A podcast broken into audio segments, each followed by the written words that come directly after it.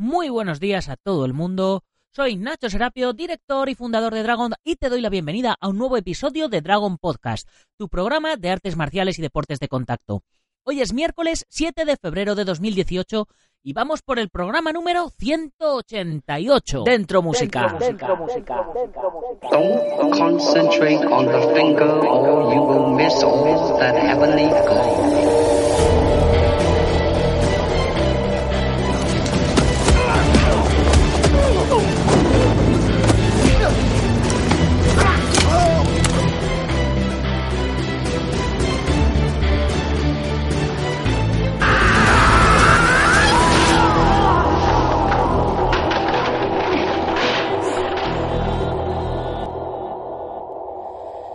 Programa de hoy se lo vamos a dedicar a todos aquellos fans de las artes marciales que el próximo sábado por la tarde lo pasarán en la Salamón viendo el VFL 6.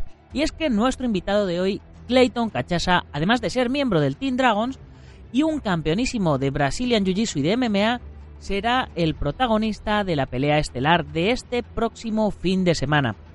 Ya sabéis que está disponible la revista de febrero para hacer ya la reserva y la precompra con una espectacular portada de Oscar Suárez, campeón mundial del Kunlun Fight en MMA, la versión china de la UFC y que pronto peleará en Combate Américas. Además de ser un nuevo miembro también del Team Dragon. Y es que estamos fichando a los mejores. A ver si le liamos para que nos haga un curso básico de MMA para la comunidad Dragon. Por cierto, ya sabéis, la mayor comunidad de apasionados de las artes marciales y deportes de contacto que va creciendo día a día cada vez más. Por 10 euritos al mes tenéis la revista Dragon Magazine en digital y en papel a domicilio, acceso a la plataforma de cursos online con más de 240 vídeos y cada día uno más, con más de 25 libros ya para descargar, 15% de descuento en material en nuestra tienda online, gastos de envío gratis y un montón de cosas más. Hoy, por ejemplo, nos toca ya la tercera lección del curso de Point Fight de combate al punto con el también campeón mundial Alberto Marqués. Y por la tarde en el blog, a las 18 y 18 horas, eh, no sé qué subiré porque no lo tengo por aquí, pero bueno, algo subiremos, como siempre. Ya sabéis que si tenéis algún tema sobre el que queráis que tratemos en la revista, en el blog, en el podcast, alguien a quien queráis que entrevistemos, alguna temática de la que queráis que hablemos o algún curso que queráis que preparemos para la comunidad Dragon, podéis sugerirlo o votar las ideas de vuestros compañeros en dragon.es barra ideas. Ahora sí, una vez hecha la introducción, vamos con nuestra entrevista de hoy.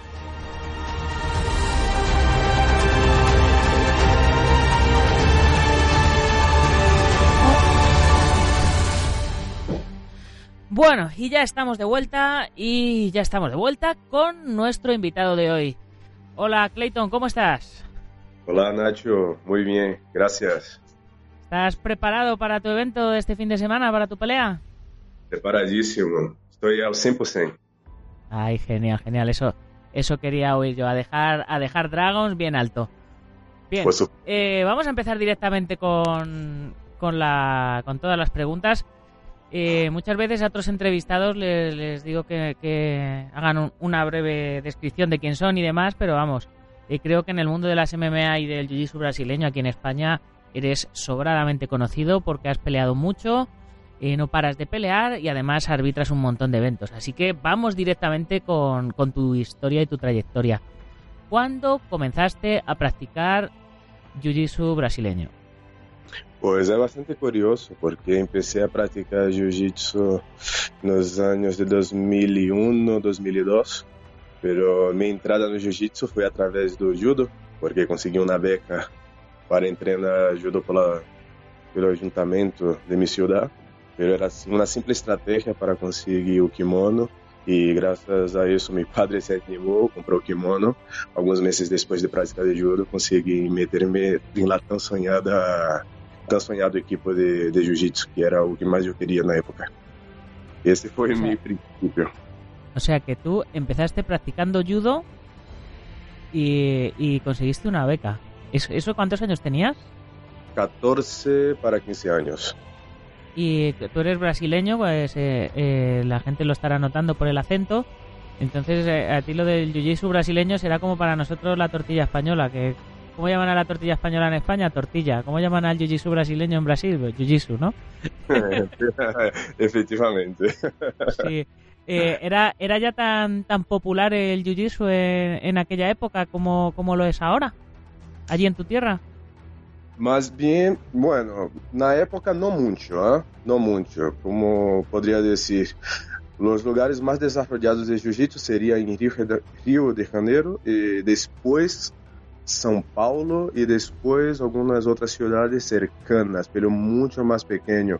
A meca do jiu-jitsu sempre sido Rio, onde estuvo sempre as maiores equipes, onde foi desenvolvido todo desde o princípio, desde a época dos 50, dos 60, desde os desafios no Maracanãzinho, os típicos desafios jiu-jitsu versus luta livre, jiu-jitsu versus Muay Thai. Então, sei lá, a meca mundial do jiu-jitsu sempre foi o Rio. E eu sou de Salvador, Bahia, sou da linhagem dos Gracie, sou da linhagem Carson Gracie, graças a, ao maestro de meu maestro, Edson Carvalho. Logo, sou aluno de Márcio Bittencourt e Heitor Moura, ou seja, sou da terceira linhagem de Carson. E, e eu fui, como poderia dizer, seria a, a matriz, basicamente, não? Casi que todos os equipos, a maioria dos equipos e grandes equipos mundiais são linhagens diretas a Carson Gracie. Claro, básicamente fue quien, quien comenzó a desarrollarlo, ¿no? Todo, casi todos los equipos del mundo hoy día deberían ser linaje de, de la línea de, Carlos, Carson Gracie igual en tercera, cuarta o quinta generación, ¿no? Efectivamente, efectivamente. Y a otra linaje también muy conocida, la linaje Fada, que como podría decir, la linaje Carson Gracie era la linaje noble, pero mucha gente desconoce que o, o difusor, na verdade, quem levou o jiu-jitsu para, para Brasil foi o, foi o maestro Maeda, o Conde Maeda, o grande, grande Conde Maeda. E ele levou o jiu-jitsu, ensinou para Carlos e Hélio Gracie na época como uma maneira de, de retribuir, retribuir uma, alguns favores para Gaston Gracie, pero ele também tem outros, outros alunos, e outro aluno dele muito conhecido é o Fada, que, ele, que também tem sua própria linhagem, que tem a linhagem da, da GF Team, que é muito conhecida, do monstro Rodolfo Vieira, o maestro Júlio César Pereira. E, na verdade, são as duas linhagens mais conhecidas em Brasília. La mundialmente famosa, mundialmente conhecida, é a linhagem Gracie, e a segunda conhecida, porque é mais da periferia, mais do subúrbio, seria a, a linhagem Fada. Pero ambos têm muita importância a nível mundial. Muy bien. Y una, una curiosidad que tengo, ¿cuánto, cuánto tardaste en, en conseguir en sacar el cinturón negro de, de Jiu-Jitsu? ¿Cuánto se suele tardar más o menos? La media de graduación sería de 8 a 10 años, teniendo una práctica constante, eh, entrenando. Yo hace eh, algunos días de una entrevista para o evento que voy a participar, e tenido a oportunidade de falar um pouco sobre estes temas e tocar temas importantes sobre o jiu-jitsu, que muitas vezes não é abordado. A gente quando vê a luta de suelo, vê o jiu-jitsu vê simplesmente como finalização, como imobilização, o que é uma chave de braço, é dominar no suelo, é triângulo, e não, jiu-jitsu é muito mais que isso. O jiu-jitsu é mais complexo, uma linhagem, uma arte marcial complexa, complexa, existem muitos outros fatores em no qual muitas vezes a gente olvida, ¿sabes? Sí, sí. No, no, a mí yo, yo tenía curiosidad porque eh, en, en, otro tipo de artes marciales tradicionales la media para sacar el cinturón negro va de, de 3 a 5 años. Uh -huh. Y me parecía curioso que, que en Jiu-Jitsu fuera pues hasta el doble y, y, es debido esa complejidad, claro. Eh, después de la buena reputación que, que se ha ganado el Jiu-Jitsu con, con, el paso de los años, es muy normal que, que quiera que sus cinturones negros sean, sean buenos. Pois é, é um ponto muito, muito interessante de tocar, porque, primeiro, temos muito poucas graduações, muito poucos cinturones. No Jiu-Jitsu temos simplesmente cinco, cinco cinturones: cinturão branco, azul, morado, marrom e negro. Ok? Respeitando um rádio médio de dois anos por cada um, um ano e meio nos primeiros cinturones, dá essa média de 8, 9, 10 anos, segundo a prática, segundo o conhecimento técnico, segundo a hierarquia, disciplina, é, bom comportamento tanto dentro como fora do tatame que muitas vezes é olvidado. Esse, esse era o ponto em qual eu queria dizer que muitas vezes uma pessoa leva uma graduação, mas muitas vezes não é simplesmente o fato de levar essa graduação por saber as técnicas que efetivamente lo é, ou por, por suposto pelear bem, pelo carece de muitos outros aspectos. E ser graduado e ser um cinturão negro é cinturão negro em uma vida. É levar a filosofia da arte marcial em, em sua essência. E, e, essa que é a parte mais interessante. E outro detalhe importante é esse. Quando tu tens uma graduação dentro do jiu-jitsu, tem que ser demonstrável. Tu não pode ser um graduado, ter uma graduação teórica. Isso não existe, vale? Quando tu ostenta uma graduação morado ou marrom, tu tienes que demonstrar no tatame, tu tienes que demonstrar no dojo. Tienes que demonstrar treinando com tu nível técnico, com tu disciplina, demonstrar com muitos outros aspectos aquilo que tu está levando em tua cintura. Então, quando tem aparece um graduado que chamamos fake, um cinturão morado ou marrom, que toma paliza de um cinturão branco, um cinturão negro que é finalizado, que toma paliza de cinturões mais baixos, é considerado fake porque sabemos o quão duro é chegar a essa graduação e tens que chegar capacitado. Não tens que ser melhor do que todos, não tens que ser campeão mundial, mas tens que garantir, tens que de verdade ser bueno. E então, no jiu-jitsu, de verdade, é, uma graduação tens que ser por mérito, senão é melhor não tê-la. Se não pode, não pode garantir e, e, e demonstrar com hechos a graduação que tens, é melhor não tê-la, porque senão vai passar vergonha. Isso, essa é a nossa realidade. Então, os fakes muitas vezes não têm espaço por isso. Tem que se queda escondido no ginásio, sempre estão lesionados, sempre têm a rodilha mal, a espalda mal. Então, não entrenan propios alumnos. Entonces... Eso es algo que me, que me gusta mucho de, del mundo del jiu-jitsu brasileño porque hay, y a, a pesar de, de ello, de, de, toda la cantidad de años que se necesitan para, para graduarse, es uno de los artes marciales que más ha crecido en los últimos años y ha habido otros sistemas más modernos o más eclécticos que su manera de crecer ha sido el contrario, ha sido prácticamente regalar o vender, por supuesto, los títulos de, cinturón negro y de instructor y claro, han crecido mundialmente, pero han crecido pues eso, lleno de, de farsantes y de, y de fakes. Y una cosa bonita del Jiu-Jitsu es que que ahí no hay no hay cabida para los farsantes porque porque rápidamente te echan a, a golpe del tatami, ¿no? Infelizmente, também é uma realidade que lo hay. Também há fakes, a gente que, que é por, por outros critérios, que recebe uma graduação alta de marrom negro por negócio, por business, e, e também não tem mérito, derramos a, temos também admitir, há grandes grandes na história que foram graduados em quatro anos, quatro anos e meio, o caso de BJ Penn, Vitor Shaolin, Caio Terra, pero são fenômenos, estamos falando de multicampeões mundiais que em sua época eles tinham que, que pelear dentro do ginásio entre todos os cinturões marrones e negros, assim uma seletiva interna para decidir entre todos quem seriam os campeões se acaso chegassem em la competição. E BJP na época que era que é havaiano na verdade nem sequer nem sequer é brasileiro ele foi o primeiro não brasileiro a ser campeão mundial de jiu-jitsu.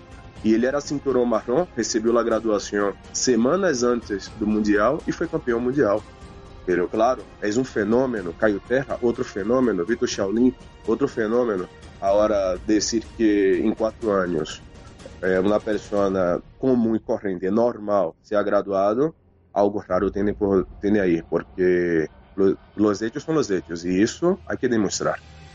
Sí, sí. Muy bien. Y, y otro, otra disciplina que también surgió en Brasil eh, fueron las MMA. Y, eh, tú también has tenido unas cuantas peleas en MMA y me gustaría saber cuándo te introdujiste en las MMA, cómo, por qué, en qué se diferencian a tu parecer del Jiu-Jitsu y en qué te sirvió el Jiu-Jitsu para, para trabajarlas? Pois é, na verdade, antigamente era o Vale Todo, né? O Vale Todo estava muito mesclado desde o primórdio do Jiu-Jitsu em Brasília, porque era a maneira de demonstrar a efetividade do Jiu-Jitsu, era desafiando outra arte marcial. Então, vocês não poderiam entrar em uma em, uma, em um combate com outra arte marcial, estipulando que regras e que técnicas podiam ou não. Então era a efetividade de cada um, não podia ser judoca, podia ser do Muay Thai ou do boxeo ou da capoeira, que era muito comum também em Brasil. E quem era esperto em jiu-jitsu conseguia clinchar, levar para o suelo e trabalhar o suelo.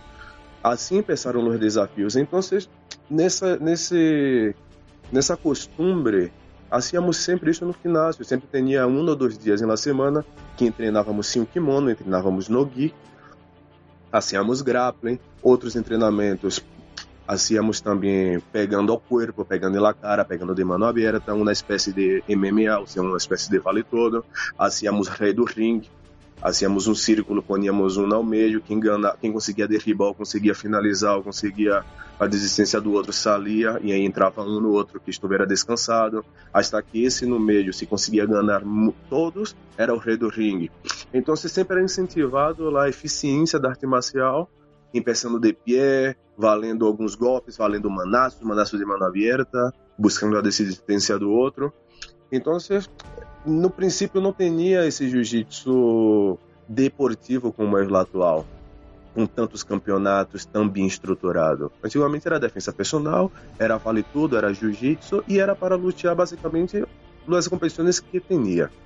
E meu princípio no, no, no MMA, já pilhei a época do MMA, treinei vale tudo, pouco, porque já era adolescente na época, consegui meter-me nesse mundo do MMA, já vivia em Portugal, vim viver em Portugal em 2006, e em do, finais de 2007 ou 2008, que finais de 2007 eu tido a oportunidade de pelear no Porto, em um grande evento nesse então que dominava bastante, que era o Arena Warriors, que isso muitos, muitos, muitas veladas, na Arena de Matozinhos, que era considerada como a ciudad invicta, porque era lleno de eventos de Muay Thai, de boxeo, de kickbox e de MMA.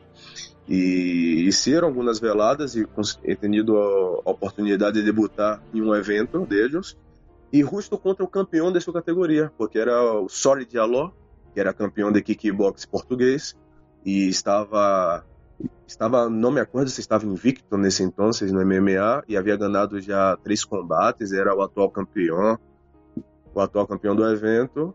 Cerraram o combate com ele.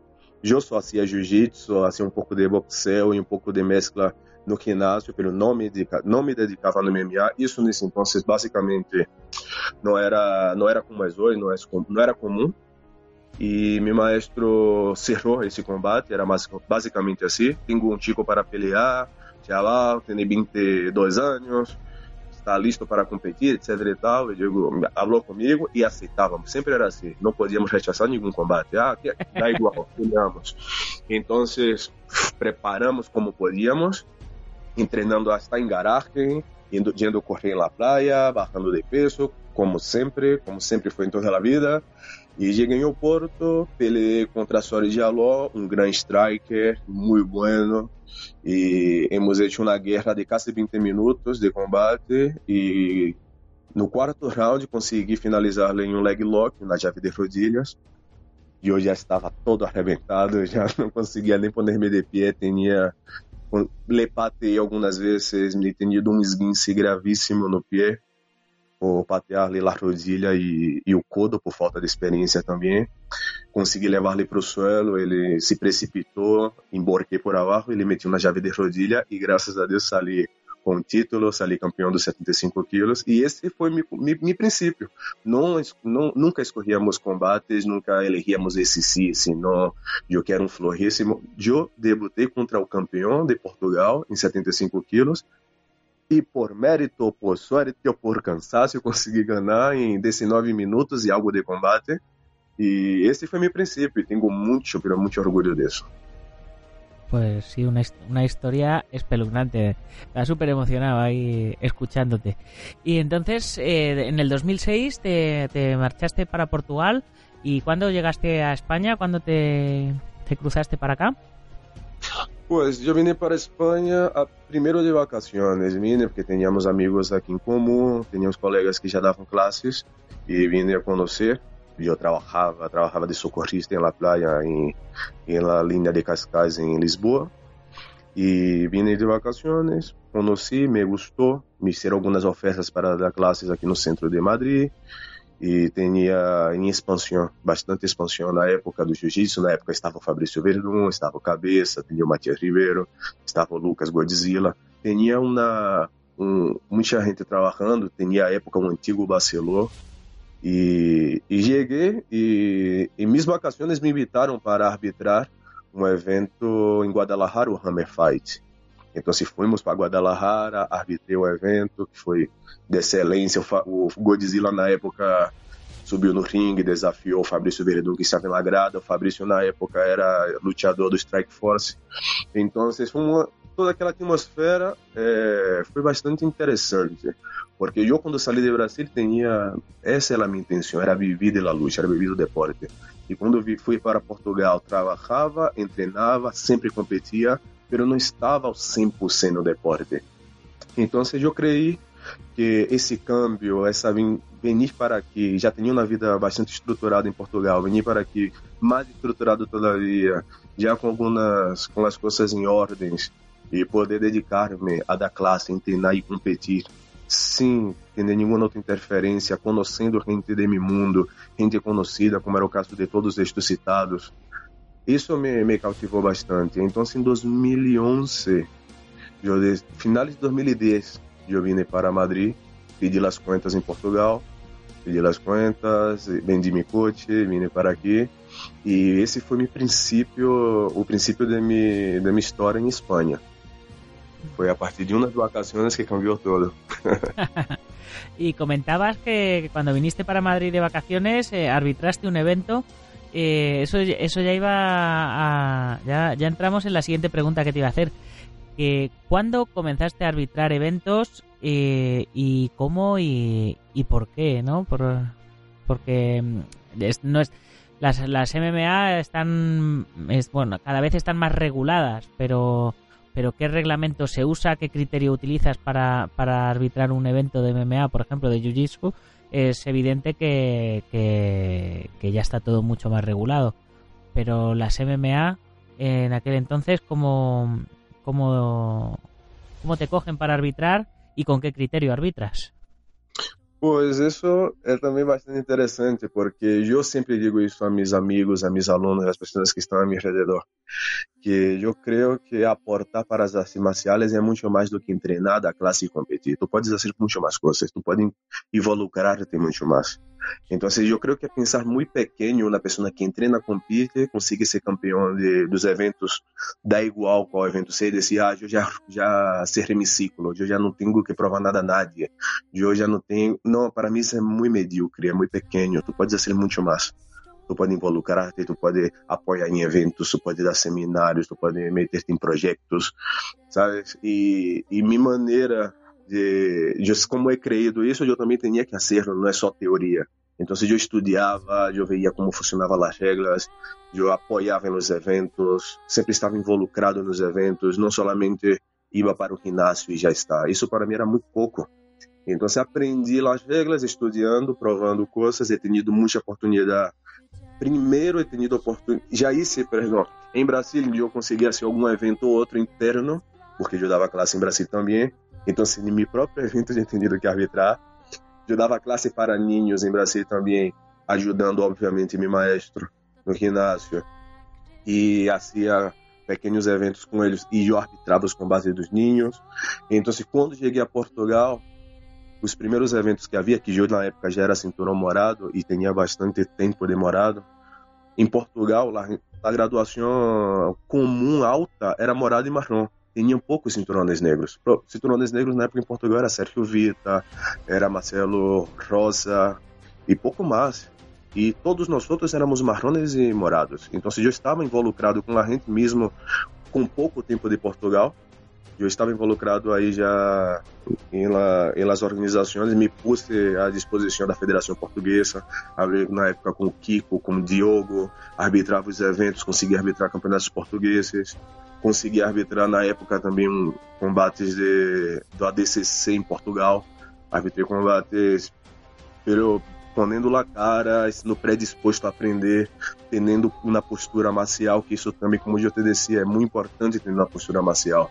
Não pode ter nenhuma uma graduação mirando para o suelo com medo, sendo inibido, sendo coagido, sendo pressionado por todos os lados, como se e, e demonstrando medo. Tem que ter postura, demonstrar isso, e eu creio que isso é muito importante para poder querer um combate, ter experiência, ter postura e saber o que está sendo. E eu creio que a arte marcial te dá muito isso, te dá essa confiança. Autoconfiança eu creio que é o segredo de tudo. E para subir em um ringue, para poder arbitrar, estar dentro de um octógono com dois guerreiros que sofreram uma batalha enorme de treinamento, corte de peso, temores, dúvidas, para estar ali peleando. Tu tens que ter experiência para aquilo. Tu tens que haver vivido aquilo e entender tudo isso que eu te dizia. Poder gerir aquele combate pelo, com personalidade, com caráter, tendo também as coisas muito claras, porque podes prejudicar a um ou beneficiar a outro. E essa postura eu creio que é essencial para poder arbitrar. Entendeu? E, e eu creio que isso que me viram desde muito temprano, me deram muita oportunidade eu sempre creio em meu potencial e muita gente creu em mim. E por isso eu consegui arbitrar grandes eventos de MMA, consegui arbitrar o Arnold Fighters, consegui arbitrar alguns eventos importantes. A parte de jiu-jitsu, arbitrei a DCC. Então, e jiu-jitsu consegui graças a oportunidades também que me deram a Federação Internacional, a IBJJF, arbitrando Opens. Já tenho três campeonatos europeus que consegui arbitrar, me deram essa oportunidade. Arbitrei quatro europeu no Gui em Roma e, e estou na linha, estou no, no, no, circuito internacional como árbitro oficial. Entendeu? Isso é, é me ponendo a cara, estando disposto a trabalhar e, e tentando aportar de alguma maneira para a arte marcial crescer. Não só somente ser um usufruir da arte marcial para os benefícios, e se trabalhar para construir, para expandir, apoiando, dando la cara e, e, contribuindo diretamente para o crescimento do deporte. E creio que essa é, esse é, é o que eu creio e, e trabalho para isso. ¿Y cómo ves el nivel actualmente de, del BJJ y las MMA en España? Pois são dois pontos a partes. Primeiro que o MMA é um boom mundial, não é um boom em Espanha, é um boom mundial. É, um, é o deporte que mais cresce no mundo de ponta a ponta. Então, qualquer lado do mundo vai ter eventos de MMA, muita gente com gana, muita gente com predisposto a pagar o preço no tatame, no ginásio, pegar saco, treinar as artes marciais é, que seja necessário para melhorar seu rendimento. E em Espanha é assim, a gente está, está dando o máximo, está dando, como dizem aqui, o 101%. Estão dedicando-se ao máximo estão aspirando chegar lá cima, buscam como sempre chegar na organização mais grande do mundo que é a UFC. Temos o caso do Eric Wasabi, temos o Abner Joveras, que são dois grandes e são íconos espanhóis e os chavales se, se esperando neles. Há eventos grandes, eventos buenos, sempre organizados, bem organizados, buscando a, estar com a aval de grandes organizações. Não tem somente o UFC, também tem o Bellator, tem o ONI, o UFC, tem o KSUW em Rússia. Claro, tem muitos outros eventos e tem gente que está trabalhando, que já está nisso há algum tempo, como o caso do Tito, Tito Mordilho, olha que tem contatos, tem alguns outros que estão organizando e sempre estão levando a gente para pelear fora e está crescendo muito, muito, muito. E em todo caso, e o, e o outro lado que eu ia dizer era o jiu-jitsu. Jiu-jitsu dos últimos 4, 5 anos está enorme em Espanha. No europeu fomos o terceiro, o terceiro país com mais atletas em todo o campeonato europeu. Tinha em seis dias de campeonato europeu em Lisboa foram 4 mil e pico atletas e fomos o terceiro com mais participantes. É muito, é muito. Com, só detrás de, de Inglaterra e não me acordo qual foi o segundo país. Ele, Espanha era o terceiro com mais participantes. Isso é muito grande. Isso só demonstra que estamos no caminho certo, estamos trabalhando graças aos pioneiros que, que chegaram para o jiu-jitsu em Espanha e ser um bom trabalho. Logo chegaram a segunda linha, em terceira e seguiram fazendo um trabalho com constância, que constância que creio que é, que é o segredo e estamos, estamos conseguindo bons frutos, estamos com ginásios genos, é, é, formando grandes atletas, personagens de, incríveis, é, levando o conceito da arte marcial para o seu dia a dia, para a sua vida, com grandes atletas, atletas campeões europeus, medalhistas mundiais. E é só o princípio. Temos agora quatro campeonatos da IBGF aqui, que é o Madrid Open, é o Spanish, temos o, o europeu Master Europe, e todos a full de cerrar antes do, do prazo de inscrição. Todos aos 100% inscritos, os espanhóis sempre no pódio, e isso em cinco anos vai ser a revolução, já verás. Teremos daqui a cinco anos campeões mundiais espanhóis, eu não dudo disso, porque capacidade Espanha tem de sobra. Sí, sí. Bueno, esperemos que uno de ellos seas tú. Eh, que, para, que para eso estamos aquí apoyando de, desde Dragon. Vamos a, vamos a hablar eh, ahora ya de, de, tu próxima pelea del próximo fin de semana en el VFL 6 en la Sala Mon, eh, antigua Sala Penélope en Madrid, a las 6 de la tarde, ¿no? De 6 a 9 de la noche. Eh, cuéntame cómo ves a tu rival de este fin de semana, qué sabes de él y, y bueno, y de ahí partimos. Pois, peleou, como já disse, peleou sábado em Salamon e contra Diego, Diego Garfield. É um tipo de Brasil que treina em La Cícero Costa. Para quem não sabe, a Cícero Costa é, pela, se segunda, é a quarta, segundo ou quarto equipo mais competitivo, formadores de campeões mundiais no mundo porque começou de uma maneira muito sencilla, um projeto social. Eles abrem as portas para todos aqueles que queiram treinar e ser campeões. E chegam aí, compartem tudo, treinam, dormem no tatame e vivem aquilo e tem megas estrelas do jiu-jitsu que saíram de aí ou seguem aí. E, e, o Diego é desse projeto, então seja, eu não dudo nada de sua capacidade. Espero um nível técnico altíssimo, porque é, é comum em, no equipo em que treina ele. Não estou certo do tempo que ele leva em Espanha, creio que um ano ou algo assim. Está recém-chegado. Eu estou seguro que, que, o combate será duro, porque não espero menos, não espero menos dele. Será um combate seguramente muito duro por ambos lados. Eu também estou sendo uma boa preparação, estou dedicando-me muito para isso. Quero sair de aí com meu braço levantado y seguramente él también lo querrá. Entonces tenemos que ver el mejor de los dos. De eso se trata. sí, sí. ¿Cómo has preparado tu, tu combate? Estou preparando. Não vou dizer que igual como sempre preparo, porque há que renovar-se. E eu tenho citado muito isso nos últimos meses a, a gente a meu redor.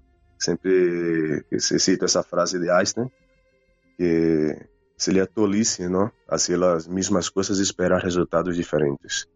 Então, tens que fazer algo diferente sempre, tens que provar, tens que sair de tua zona de conforto, tens que fazer sempre o máximo que puedas. Como eu te he dicho, e, e eu chego a casa la noite, me pongo a descansar, pongo a descansar e às 11 vou a ser meu último cardio. Então, eu creio que a lo mejor esse último cardio de la noite, antes de dormir, mis 40 minutos sofrendo, dando força mental, pode ser o diferencial. Como também pode ser o diferencial o combate a mais que água treinando, ao invés de estar descansando, estou estirando, ao invés de estar charlando, estou fazendo técnica, ao invés de estar sentado vendo o telefone, estou fazendo técnica em lagoma para melhorar minha resistência. E, ou seja, estou buscando me melhorar sempre, porque eu hago na competição já esperando, já preparando uma seguinte, não, não, não me encerro só na competição. Depois dessa, dessa competição, eu tenho outra, assim, o Campeonato de Espanha daqui a duas semanas. E eu sou quatro vezes campeão da Espanha e eu quero meu quinto ou sexto título.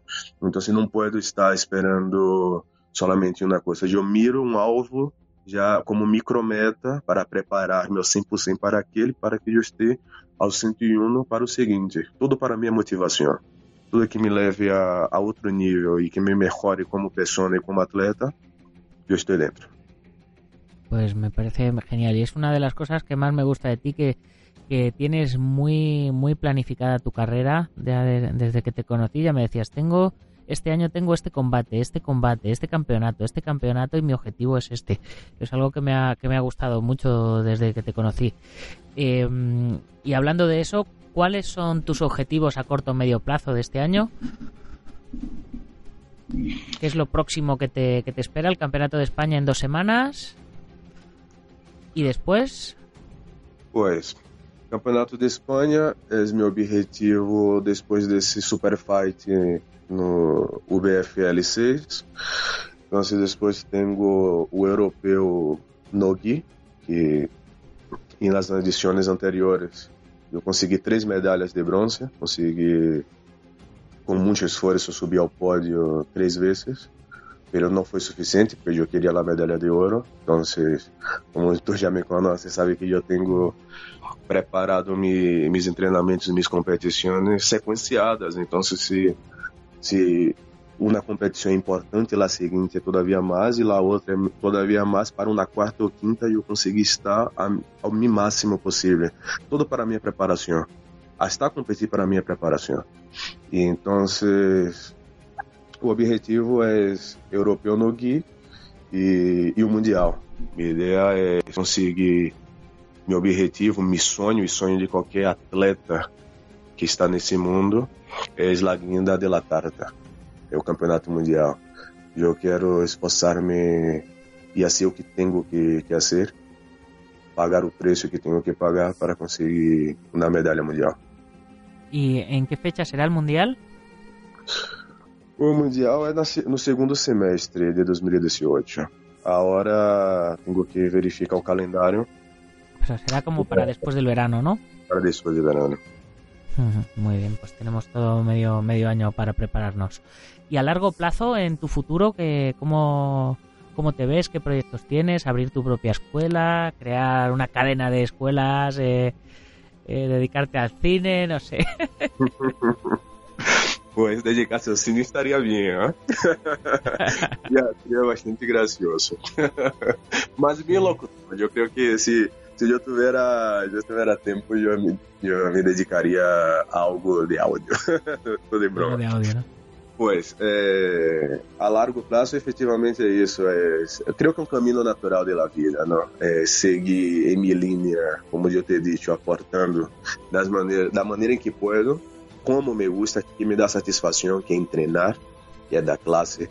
Então, eventualmente, abrirei minha própria escola. Não tenho pressa para isso não tenho prisa nenhuma. Tenho essa isso bem fresco em minha, em minha cabeça. É algo que vai ser natural. Estamos em expansão, estamos crescendo muito. Minha equipe, graças aos instrutores, graças a, ao trabalho em conjunto, graças aos patrocinadores também, que sempre apoiam. Estamos crescendo, estamos muito organizados, temos classes repartidas para ninhos, classe fundamental só para principiantes, classes para intermediários e avançados, temos já filiales do equipo. E como eu sou disse, eu sou linha de frente, eu sou o primeiro a ir ao, ao campo de batalha, o primeiro a competir e dar a cara e demonstrar, não, com, não na teoria, e sim na prática como se faz, ganhando ou perdendo, como eu sou decido, eu não prometo a vitória, pero prometo sim dar meu máximo e esforçar-me ao máximo. E esse, esse é meu plano para, para o futuro, seguir arbitrando, seguir lá no, no, no circuito internacional como árbitro oficial. Eu pretendo competir até que a saúde permita. E, competir para mim é, uma, é algo muito muito natural, é algo que me, me completa, na verdade, seria a palavra, palavra correta. Hum. É algo que me completa. Muy sí. bien, pues con esto vamos vamos a ir terminando ya la entrevista, que llevamos ya, madre mía, casi 40 minutos de entrevista. que iban a ser 20 minutos, siempre, siempre me pasa lo mismo. En fin, eh, pues un placer, Clayton, como siempre. Eh, si, si se te ha quedado algo por decir o agradecer a los patrocinadores, ahora que, estás a tiempo, que ya sabemos los patrocinadores que nos gusta que nos mencionen de vez en cuando, pues aprovecha y, y nombra y nómbralos. Eh, y, si hay que agradecer algo, algo a alguien, mencionar a tu chica, darle un saludo. Eh, bueno, no sé, los micrófonos son tuyos. Pues muchísimas gracias. Primero a Dragons por la oportunidad. Es la primera vez que participo dando una entrevista así en podcast. É uma novidade para mim. Me gusta muito as redes sociais, me gusta os meios de comunicação, isso em específico está sendo uma novidade. Ahora, otro bueno, podcast eh, que a partir de esta semana se empieza a emitir en radio en Sport Direct, en la 93.4 de Málaga, que se va a oír en toda la Costa del Sol de Málaga, eh, Málaga y Costa del Sol, así que ya somos programa de radio oficial. Oh, qué bueno, só crecimiento, eso está muy bien. Vamos. Bueno, me gustaría agradecer já que essa entrevista é específica pelo evento, foi começando também por isso. Quero agradecer a oportunidade pela vitória Fight League, o, BFL, pela oportunidade de estar disputando esse título em grappling e prometo dar meu máximo, não prometo a vitória, estou treinando muito, estou cortando o peso que queda, meus alunos estão ajudando muito, a equipe está contribuindo muitíssimo com isso. É, Mitica sempre, sempre aí ao pé do canhão, ajudando muitíssimo em todo, não falha. E sou muito grato. Todas as vitórias que tenho, todas as medalhas que tenho, la mitad dela. Porque sem isso eu, como sou mesmo dizer, não? detrás de, de um homem bem sucedido sempre tem uma mulher que, na verdade, é que é a la responsável por do que ser 60, 70% daquilo. Nos momentos de dolores e de, de desânimo é quem está conosco. E isso sou muito grato. E ela sabe disso. Sou muito grato. E agradeço também a Dragons por sempre apoiar. Vamos a ser agora em, em abril do, dois anos, não? Dois anos de, de parceria, dois anos de trabalho mútuo, ajudando-nos, apoiando-nos e seguir nessa linha, seguir crescendo, seguir expandindo. Kimono de altíssima qualidade, material. Material em geral muito bueno, muito bem aceito, material nacional, única revista de arte marcial impresa de Espanha, não me canso de dizer, hago publicidade porque eu creio, porque me gusta, tenho prazer em ser parte do Team Dragons e, e creio, creio nesse projeto. E que já não é mais um projeto, é uma realidade e só é questão de tempo para crescer todavia mais e dar vuelos mais altos. E a parte Kinect Sport, que me ajuda muito na parte de fisioterapia, é o que cuida do corpo de muitos atletas a nível, bueno, aqui em Madrid, muitos do K1, do Muay Thai, atletas do Retafe, e eu estou no equipo também, me ajudam, me fazem sessões de fisioterapia, porque o corpo necessita. E, e outros apoios, a gente que sempre apoia, que sempre está, e hay que agradecer, agradeço sempre nas redes sociais, agradeço em persona. Eu creio que a gratidão é um é muito importante. A gente cada dia que passa está mais egoísta. Estamos na época do mérito, meritocracia, que chamamos. O mérito é meu, pero o logro é de todos. Todos que estamos no mesmo barco somos ganadores quando um ganha. E se não ganha, vamos para a próxima com o máximo para lograr os objetivos. Muchísimas gracias, Dragons. Mm, pues muchas, muchas gracias a ti. Y muchas gracias por, por la publicidad y el trabajo con los kimonos. Que este año sacamos ya también línea de kimonos de Jiu-Jitsu para niños. Y a ver si hablamos de ese campeonato de, de Jiu-Jitsu, ese Open Dragons que tenemos que organizar. Que, bueno, que ya sabes que ya tenemos las medallas y todo listas. Hay que ponerle fecha y darle forma. Y muy bien, chicos, eh, ya sabéis, eh, si os hace falta material para entrenamiento, nutrición para luchadores, armas de cobudo, protecciones, kimonos, ropa de MMA, tatamis, trofeos, lo que os haga falta, ya sabéis, dragon.es. Y como siempre, nosotros también tenemos gratitud y no podemos despedirnos sin mencionar a los patrocinadores que nos apoyan en esta nueva etapa de la revista para que continuemos haciéndola mensualmente en papel y que os la enviemos por correo directamente a vuestras casas como son guamay.net, el Centro Deportivo Buguenquidoyo en Yuncos, Toledo, la Escuela Busido en Montrove Oleiros, Ángel Ruillín en Las Rozas, Madrid, el maestro internacional Joaquín Valera de Janmillo Jaquido en Valencia y Castellón, nuestro programa hermano MMA Adictos, el maestro Antonio Delicado de la mitosa internacional Coso Río Kempo Asociación, el gimnasio Feijó en la zona de Ríos Rosas, Madrid, spaceboxing.com de Dani Romero y por supuesto todos los lectores que nos habéis comprado ya la revista de enero y que ya tenéis disponible la revista de febrero en dragon.es barra magazine barra 38. Ya podéis reservarla, eh, podéis hacer la suscripción anual o lo que yo personalmente os recomiendo que es uniros a la comunidad Dragon, disfrutar de todos los contenidos premium que entre ellos está la revista en formato digital y en papel. Y ya para terminar, recordaros que si os ha gustado el podcast lo compartéis con vuestros amigos y si no, con vuestros enemigos. Pero compartidlo. Muchas gracias por vuestras valoraciones de 5 estrellas en iTunes, los likes en iBox y por vuestros comentarios, que día a día nos ayudan a mejorar, a posicionarnos mejor y a que más oyentes nos conozcan. Ya sin más, hasta mañana, guerreros. ¡Gámbaru!